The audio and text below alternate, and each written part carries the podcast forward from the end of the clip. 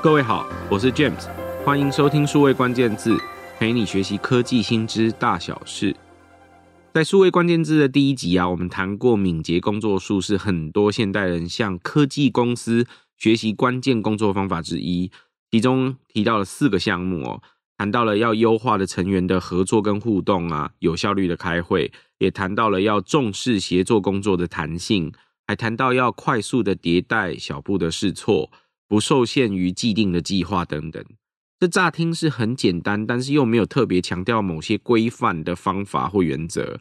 我最近就常常被朋友问到啊，要怎么样才算是叫做导入敏捷很成功？有没有什么依循的频段或关键吗？有没有什么是让组织在不同的工作的团队都可以把敏捷一定该做好的原则？在这一集的数位关键字，我很开心能邀请到敏捷的好朋友。契机科技的共同创办人林玉成 Eves 来和我们分享他长期观察、顾问很多不同的企业或团队，成功导入敏捷的关键。我们欢迎 Eves。各位数位关键字的听众，大家好，我是 Yves，很开心有机会来录这场节目啊！感谢 James 有机会邀请我，呃，分享一些敏捷的心得。Yves，可否先请你为我们的听众做简单的职涯自我介绍？那我如果自我介绍，我是工程师出身。在二零零五年的时候，加入新加坡的泰坦科技。那时候，泰坦科技有三位伙伴一起啊啊，经历了个十多年的发展。现在，泰坦科技有三百多位伙伴。那过程之中呢，经历的公司从三位到三十位，从三十位到一百位，从一百位到三百位的各种那种管理上的酸甜苦辣啊，组织议题啊。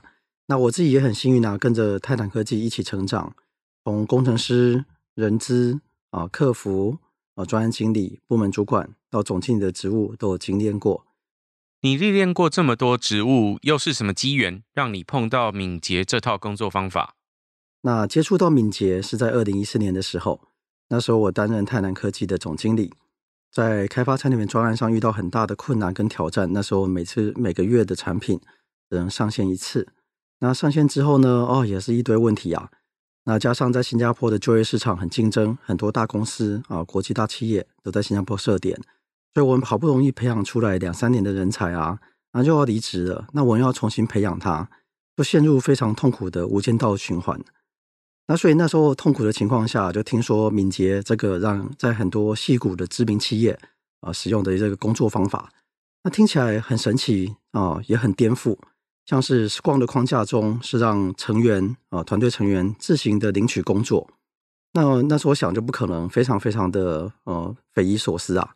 那当时我的心态是，反正我都看不到这个公司未来出路是怎么样的，看到一片黑暗，那不如就死马当活马医吧，试试看。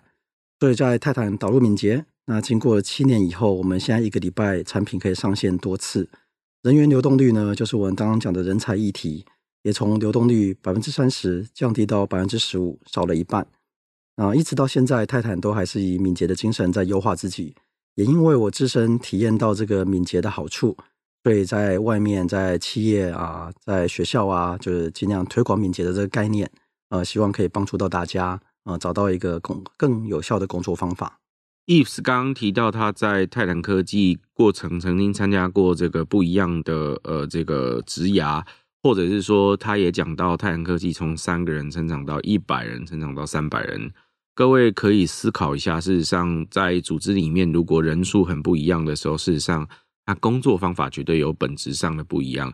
呃，对于很多公司来说，乍听之下，扩张就是人数的成长，对公司来说看起来是成长的过程。可是对于很多管理者来说，那绝对是很痛苦的过程。你要怎么人数增加之后，你要怎么沟通？你要怎么切团队？团队之间要怎么协作，或者是怎么成功？其实是很困难的关键。这通常也是很多公司，呃，当组织一大之后，开始会产生流动率，然后流动率会开始提高的开始。那刚刚 Yves 就提到了他们在新加坡设点，所以他的人才，呃，因为是国际人才，所以在那个环境里面更容易被各种挖角。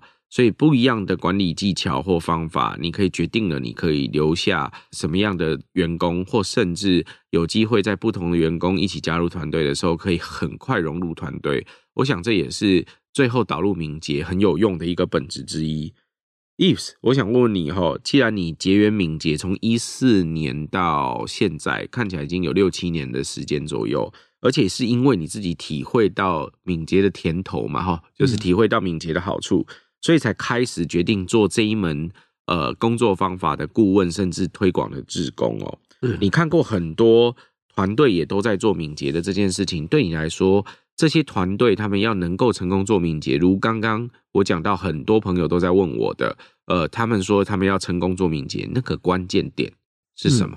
嗯、哦，我觉得这个问题很好，因为在敏捷里面其实很多不同的答案。那就我自己的体验啊，我自己认为敏捷要跑得成功，有两个重要的关键点。那第一个呢，就是迭代周期的缩短；那第二个关键点就是协作的流畅度。等等，这里有一个问题是，上次我请 Paul 来跟我们讲迭代的这个过程的时候。是我们一个很常在软体里面使用的字眼，叫迭代。嗯、可不可以先跟我们的朋友解释一下迭代到底是什么意思？要白话文哦。好哦，好哦。迭代的确是比较少听到啊，所以这边的确要细细的解释。那英文呢是 iteration，那一个迭代，我的形容就是一个从头到尾，从开始到结束的循环。那举例来说，像我自己煮饭煮得不怎么样嘛，可能难吃，那小孩子不太喜欢吃我煮的饭，不是太干啊，就是太咸啊。那假设说，哎，我想要提升我呃煮饭的品质，就是让饭变好吃的话，那我除了把饭煮出来以外，也要取得吃饭的人，就是我的小朋友啊，他们的回馈，听听看他们觉得好吃吗？然后在下次煮饭的时候做一些调整，盐要加少一点呢，还是炒菜的时间要缩短一点呢？那如果我每天煮饭啊，然后取得回馈，然后调整，那就是日迭代。那如果我每个礼拜呢煮一次饭，其他时间我们吃外面的，因为我一个礼拜只煮一次饭嘛。然后煮一次饭，收集回馈，然后调整，那就叫周迭代。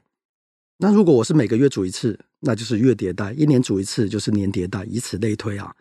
所以迭代周期如果越短的话，我们学习啊，取得改善的机会，取得回馈的机会就越多。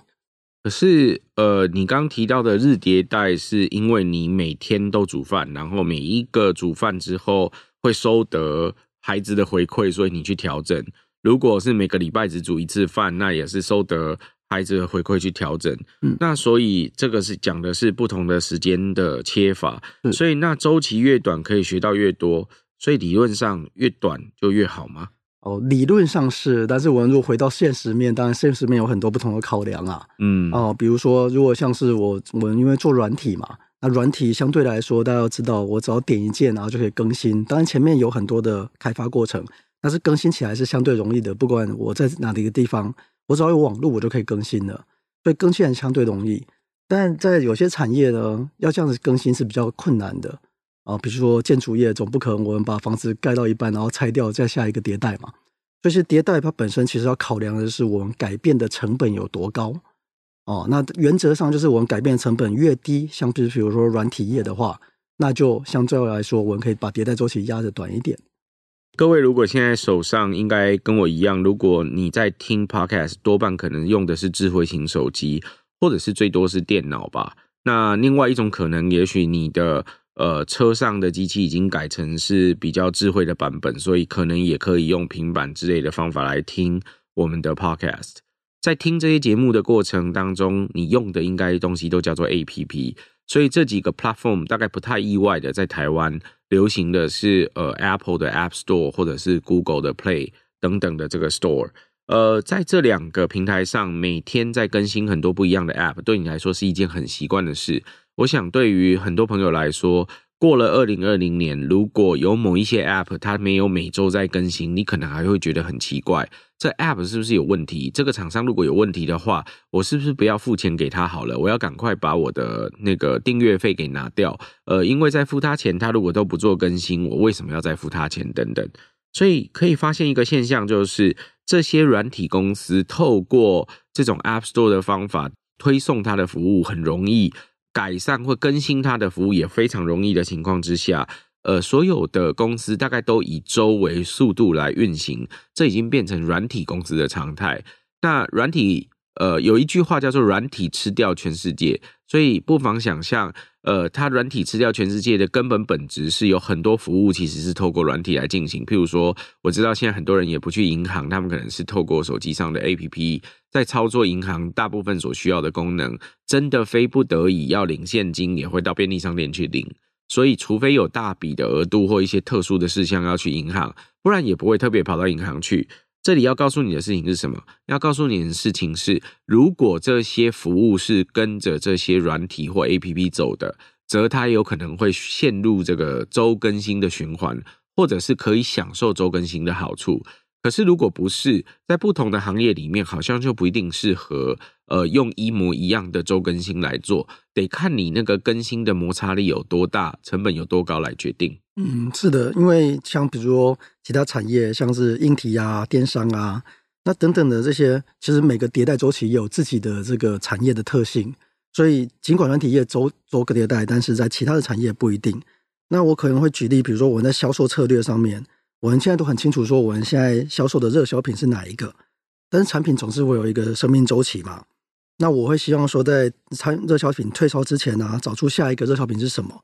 那我们就可以用迭代的方式啊，持续的推出，哎，尝试新的品项啊，汰换，让销售的情况来跟我说，哎，下一个热销品可能是什么？这其实也是另外一种利用迭代的概念。所以我们在服务上面，在销售上面，在客服上面，或是行销的广告方式，其实都可以用迭代的方式来进行优化。这时候我就得帮呃，在很多公司工作的朋友问一个问题：对于管理层面来说，好，那我今天。要准备开始，真的要开始做这个迭代。我是透过一个不断的循环的过程，在改善我的服务或者是产品。那呃，迭代周期缩的越短，就是可能越好。这是刚刚我们已经听到，但是当然不是无限短嘛。嗯，那迭代周周期它可以变短的这个过程，我有什么指标或 KPI 的参考可以去？衡量我自己迭代到底做得好吗？OK，那回到 KPI 这个，可能很多主管嗯老板都会关注的议题，就是我如何衡量敏捷化的成功啊。那就我自己个个人经验，我们要衡量 KPI，我们通常会衡量一个是最终的结果。那如果我们在这个迭代周期缩短，我认为它是一个过程，所以我们去量测过程的话，很多时候可能会失焦。那不如我们来量测说，哎，最终的结果是，哎，产品有没有变好卖？啊，客户有没有变开心？那有没有回购率有没有增加？那这个我会认为会比较适合当一种 KPI 的指标。所以迭代周期本身缩短，我认为就是一个观察的啊过程中观察的指标。那有些朋友可能他本身产品的迭代周期比较长，可能是一年啊，可能是半年，我觉得都没有关系啊。因为一年有没有机会把它变成十个月啊？半年有没有机会变五个月？五个月变四个月，然后持续推进嘛。只要我能够迭代的比对手快。啊，又能在每次的迭代学习到市场的需求反馈怎么样，啊，我们就能更快的进化。所以对你来说，那些服务的改善，或者是呃客户的满意度，或者是业绩的提高，都比迭代周期缩的多短本身更重要。是，它是真正在做迭代的过程里面你要看到的指标。可是呃，另外一种就是导入敏捷的时候，那个迭代周期一定一开始可能比较长，因为大家的惯性的问题嘛。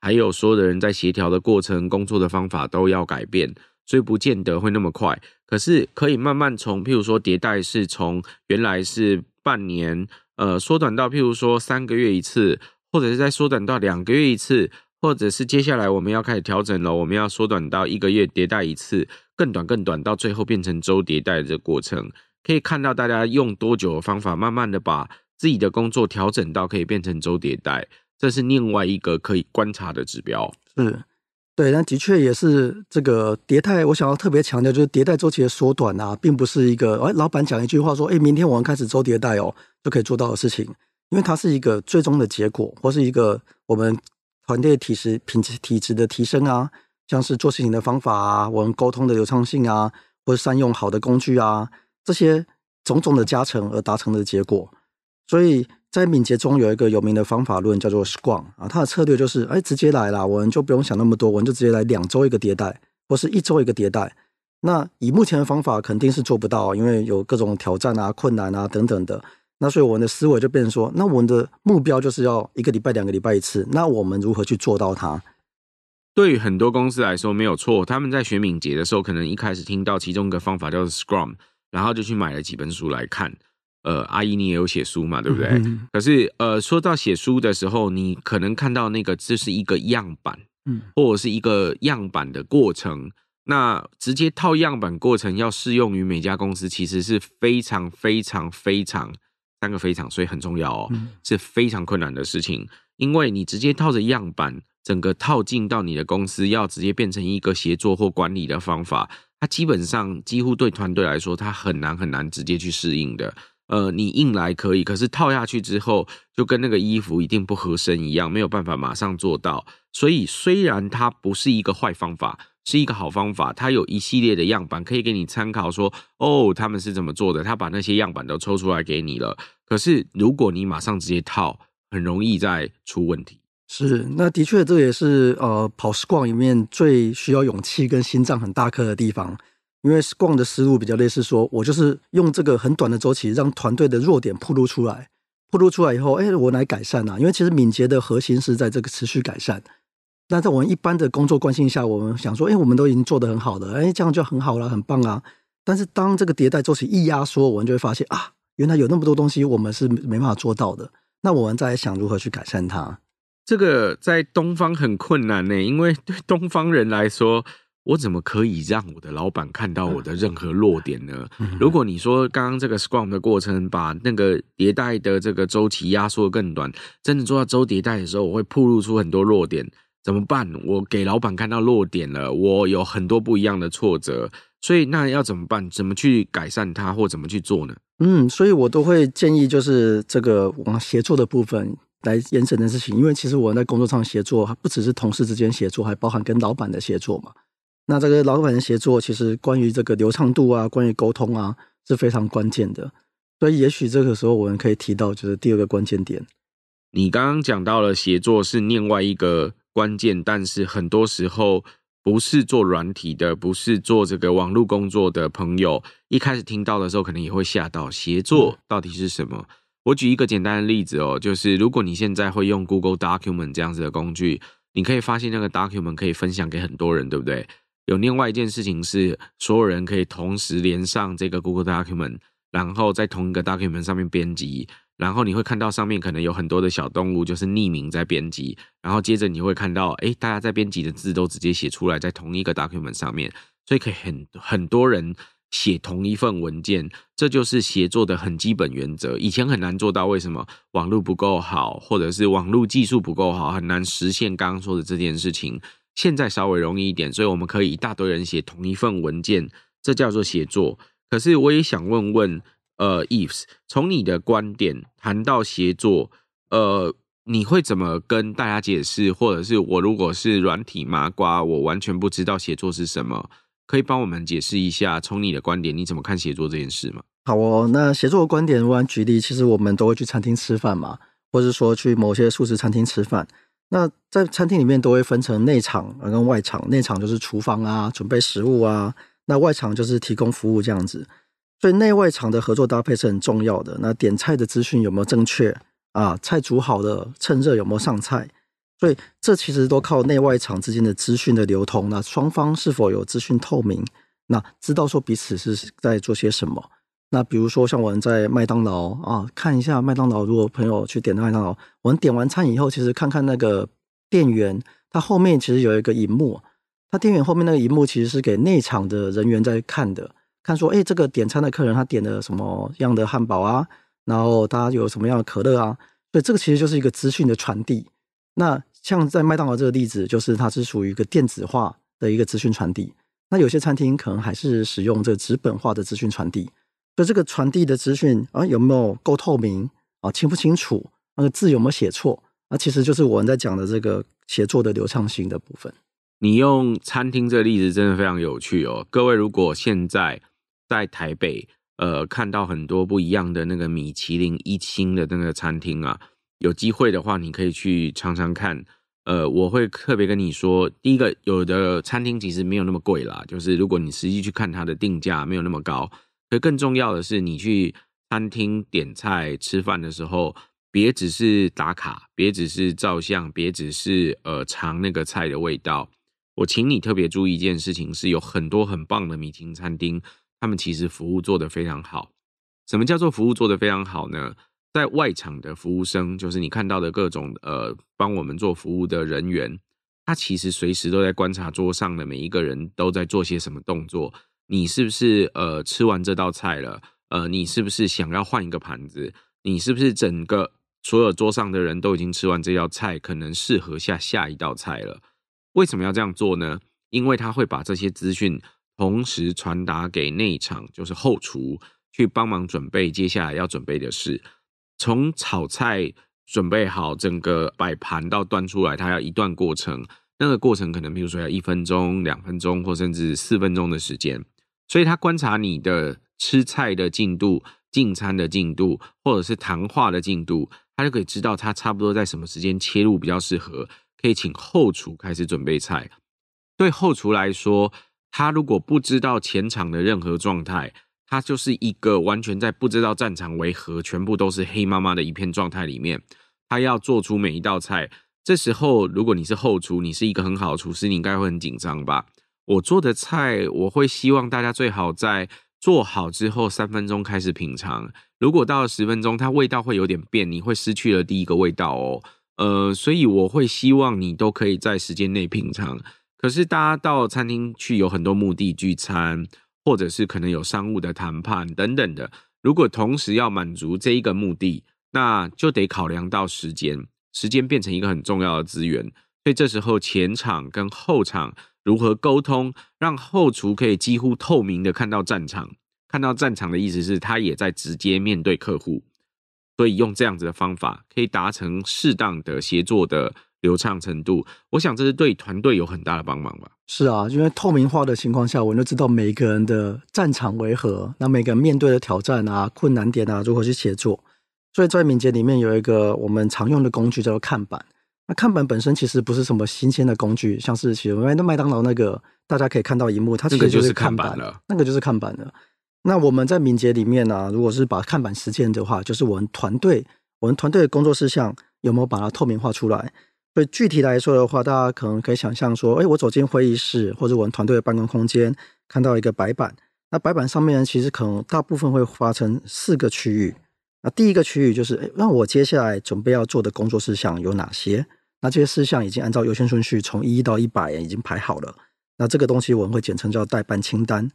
第二个区域就是目前正在进行的工作。那这个进行中的工作呢，大家会看到说，哎，目前是谁在做？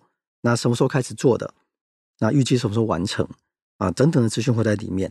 那第三个区块就是等待检视。那因为我有些工作可能需要呃第第二个人去验证啊，然后要主管去看有没有完成啊，等等的，就是第三个等待检视的工作。第四个区块就是已经完成的工作事项。所以我们就可以整个团队一起面对那个看板。然后看待团团队成员里面所有的工作进度是什么？那举例来说，我们这有一个站立会议，站立会议的时候，我们就会对着看板跟其他团队成员说明啊，说明说，哎，我昨天做了哪些东西啊？我今天打算做了些什么啊？有没有需要协助的地方？那大家一起同步啊工作状态，在需要的时候互相支援，就像在一个战场上面一样。你刚刚讲到优先次序的时候，我差点笑了出来，因为呃。Eve 是应该跟我一样，都是那个手抖很久没有写程式，不然优先顺序应该是从零开始，不是从一开始。哎呀，对对，如果 Priority 零对于工程师来说叫做现在马上你要给我做，而且要立刻做完，我昨天就要了。OK，这是很重要的，可能跟生命有关的事情，比如说现在的网站是 shut down，那这时候可能就是一个 Priority 零的紧急案件，对不对？嗯可是，呃，老实说，按照优先顺序排好，我想每个公司都有。嗯，那怎么去排优先顺序是下一个问题，这是一个不是很容易的问题，可能要有主管或甚至一些重要的成员，因为他们有经验了，他们会有一些讨论，然后讨论出来，很有可能排优先顺序还有一个方法。就是每个公司可能都有不一样的潜规则，那些潜规则其实各位也可以慢慢的把它梳理下来。这些潜规则其实都是需要写下来的一些好方法哦，不然没有写下来，好像都是只有主管知道。其实不是的，这件事情要内化到整个团队所有的成员都知道这件事情，才有办法把这个优先顺序做好。你刚提到一个看板切成四项，讲到呃第一个区块要看那些准备要被做的事。叫做简称叫做代办清单，就 to do list，我们常见的。嗯、第二个是现在正在做的，所以大家也可以看到现在做呃这个工作的进度到哪里。呃，譬如说这个是呃像现在我们 Podcast 正在录音吗？或者是它正在后置吗？或者是每个工作它都有不同的流程或顺序，它可以切成不一样的脉络。然后再来才是等待被检视的工作，有的可能是大家还要 review，譬如说如果在写软体的时候叫 co review，在呃做硬体的时候可能是最后的 QA 等等，呃，这叫做等待检视的工作，然后包装要丢出去，所以最后才是已经完成的工作。这四个项目大家可以如果把它呃全部透明的列出来，对所有团队来说，他们要完成的工作就是变成已知的了，透明的了，大家看得到了。这就跟呃，我们在看到很多电影里面，如果看到有一些特战的部队啊，他们在攻击特定的对象的时候，他们都会做几件事。那些电影美国大兵很厉害嘛，他们都到哪里去？呃，虽然好像很紧张，但最后都会打赢。其实没有那么简单。第一件事情，他们会开战前会议，先讨论呃战场可能长什么样子，我们今天要完成的主要任务是什么。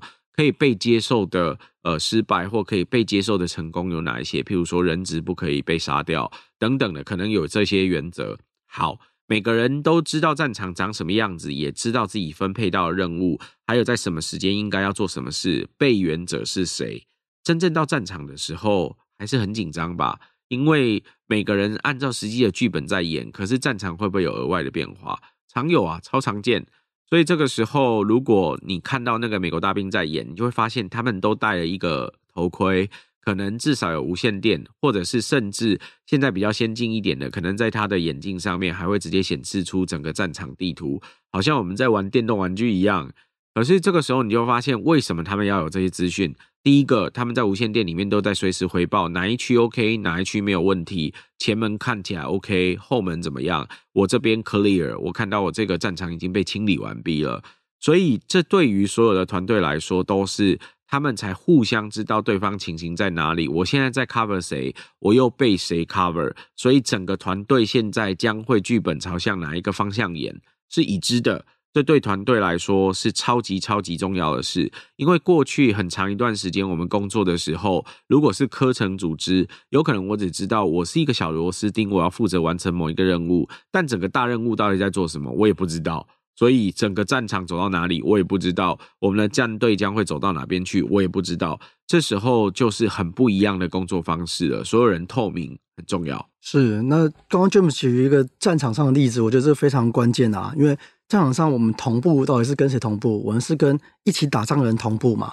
那回到如果是在呃一般的公司里面，可能我们同步资讯是跟主管同步，然后所有主管知道全部的事项。所以这其实就回到看板的意义，看板的意义其实是给团队去同步资讯的。那刚刚 James 举的例子，其实是经过语音啊，有一个收音机啊，有个 radio 无线电在彼此同步。那看板呢，我们实体看板也是为了这个同步资讯的目的。可是我们如果远距工作的时候看不到白板怎么办？哦，那这个现在已经有很发达了，有很多电子版板的选项啊，比如说这个常见的这 Jira J I R A 或是 Trello T R E L L，这些都是我们常见的电子看板。那电子看板如果使用上，我都会给一个提醒，因为电子看板呢，一般来说比较呃不会有人常常去看啊。如果一个团队的协作状况还没有到这个流畅的程度的时候。会变成只有主管在看电子看板，那主管在看看电子看板，那个意义就比较比较少一点了。所以我会建议，就是可以主可以用电子看板，但是要回到就这个是给团队看的，不是给主管看的。这才是为什么迭代真正在做这件事情的目的哦。我记得呃，Paul 在一开始的提醒讲到每天都要开会的时候，他就提到了每天开会的时候，所有人都要看看板。所以就像是我们现在早上起床，可能每天都要开这个 email 来看一样，呃，看板是很重要的一件事情。所以每天早上所有的人都在看看板，每天结束的时候，每一个人都要回报他的进度，在哪里回报？如果你是在看板上面回报，那所有资讯就会汇整在看板上喽。所以这其实是一个呃习惯或文化养成的过程。对大家来说，那个看板真正的意义在每天早上开会看昨天的进度到哪里，每天结束的时候把所有的记录准备上去，按照大家可以接受的规格给准备好。我想这个是呃真正那个站立会议，或者是我们说看板，能够让大家去好好沟通、去透明的一个重要的方向。是啊。那这个其实也有人回扣到刚刚 James 问的问题，比如说，哎，主管，我如果把我弱点、团队的弱点暴露出来，那主管会不会觉得我表现不好？我这等等的，这其实就牵涉到另外一个议题，就是心理安全感的议题。那心理安全感呢，简单讲就是说，当我把我的意见表达出来的时候，我有没有取得一个正向的回馈？那举例，像我以前就是一个很不是一个好人的主管，所以当伙伴如果提出一个意见不符合我的期待的时候，我就会说，哎，然后呢？那你在想些什么啊？然后只差没有讲说，这个脑袋是个好东西，你要不要一个啊？所以像这样子一个感受啊，提给给对方的感受就不是很好嘛。所以如果下次他有什么反应，他有什么意见啊，你觉得他会再讲出来？他就不会讲出来了。那这个心理安全感就没有一个建立起来。所以我常常听到很多关于会议的抱怨，比如说，哎，会议上大家不说话啊，然后开完会底下意见一堆。这当然有很多因素啦，比如说我们教育环境啊、社会啊等等文化啊，这永远是很多的因素。但是我们如果回到现状，就是我们身为一个主管，身为一个知识工作者，那我们可以做哪些事情？当伙伴他提出问题的时候，让他的感受是好的啊，不管你的意见怎么样，让他支持他，可以让他下一次愿意把他话讲出来。这其实就是我们的建立心理安全感。对东方人来说，这超难的吧？因为东方人如果呃，你在不对的时间举手，老师会把你打下来问说：“我们现在没有要被问问题的意思。嗯” OK，所以呃，很有可能从小到大养成的过程里面，你会觉得这个文化很不适应。那到了做职场的时候，呃，尤其是当到主管，通常没人教你怎么当主管，所以你也会常常碰到一个状况，叫做我当主管的时候，我要怎么去沟通或怎么去变化吧。嗯，如果你的人生非常幸运的碰到几个好的主管。他所教你的很多原则会变成你的工作原则的话，那你真的是很幸运的，因为你的那个沟通的技巧或方向，或者是这个呃做法就非常的正向。那我想，如同刚刚 Eve 讲到的，他其实是历练过很多不同的主管，最后当他总经理。那在这个过程里面，大概也没有人教你吧？对你来说，你那个摸索应该也是很痛苦、很困难的一个过程。所以，呃，当主管，大概大家一开始看节目、看电视的想象，就会觉得，哎，那我就一定会问为什么？为什么你要有这个提案？为什么你想这么做？本质不一定是恶意，其实是在探寻那一个背后的原因。原因是什么？但是这个问题本身 question 上去的时候，听起来就很像是在那个。呃，请求一个囚犯说：“你为什么要做这件事？是是是，你为什么要那个喝酒？哦、你为什么要做某某某某事？等等的，就会听起来好像有点训这样子。对，嗯、所以呃，你就会让你的部署很难去有机会真实的表达他真正的意见或想法。所以反之，大家如果可以用比较轻松的方法，很有效正向的沟通，有点像聊天，可以说：哎，你怎么会这样想？呃，所以如果是你们的现在。呃，这个世代年轻人的想法都会觉得客户有可能会这样吗？那呃，你们的凭据通常会用什么方法来证实你们刚刚说的这件事情，而不是只是个推论？嗯，呃，如果你换个方法问，也许效果就好一点，因为你会帮助你的同事去想，他下一次沟通技巧，也许也有机会。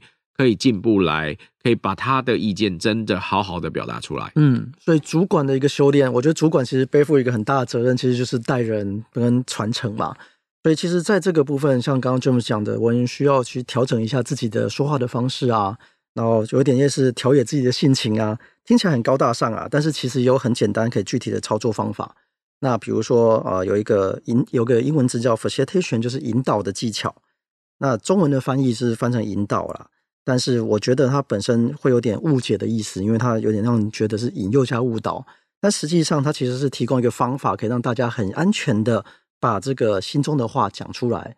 那当然讲出来以后，那最重要的还是主管对于这些意见的回馈，就是很开放的愿意接受说，啊，原来也是这样想啊。那我们如果想说有另外一个情境，那你会觉得这样子我要怎么处理会比较好？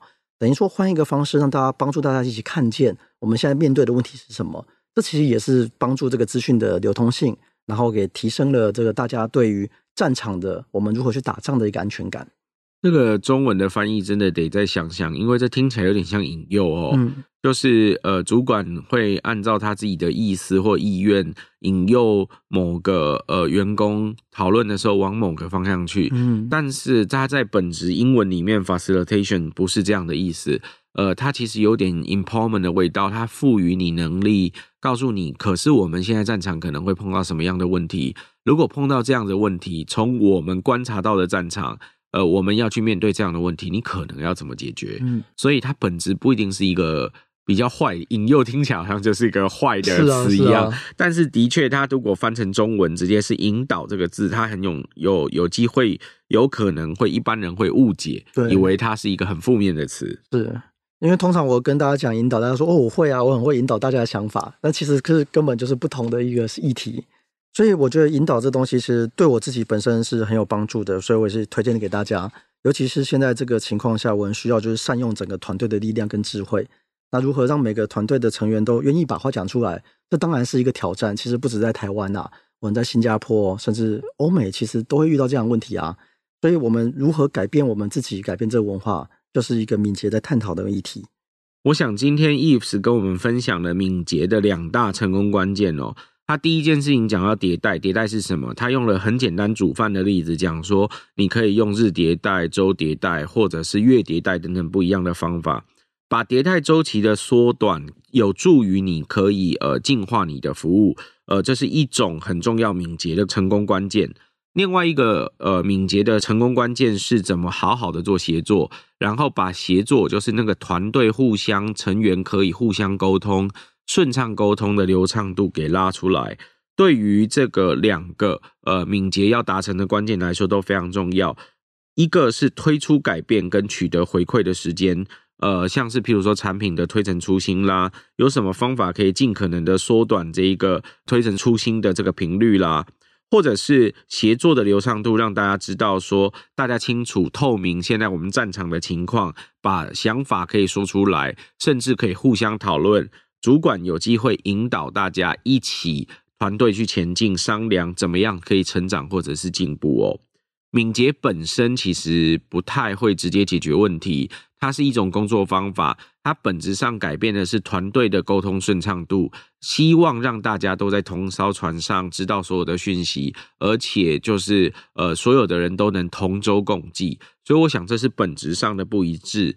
它也让我们看到了很多现实，看到了团队真实的状态，看到市场的真实反应，有机会反映到市场的现实的状态，团队才有机会用自己的方法去好好的应应，选择要怎么去应应的这个做法，决定权就交在团队自己了。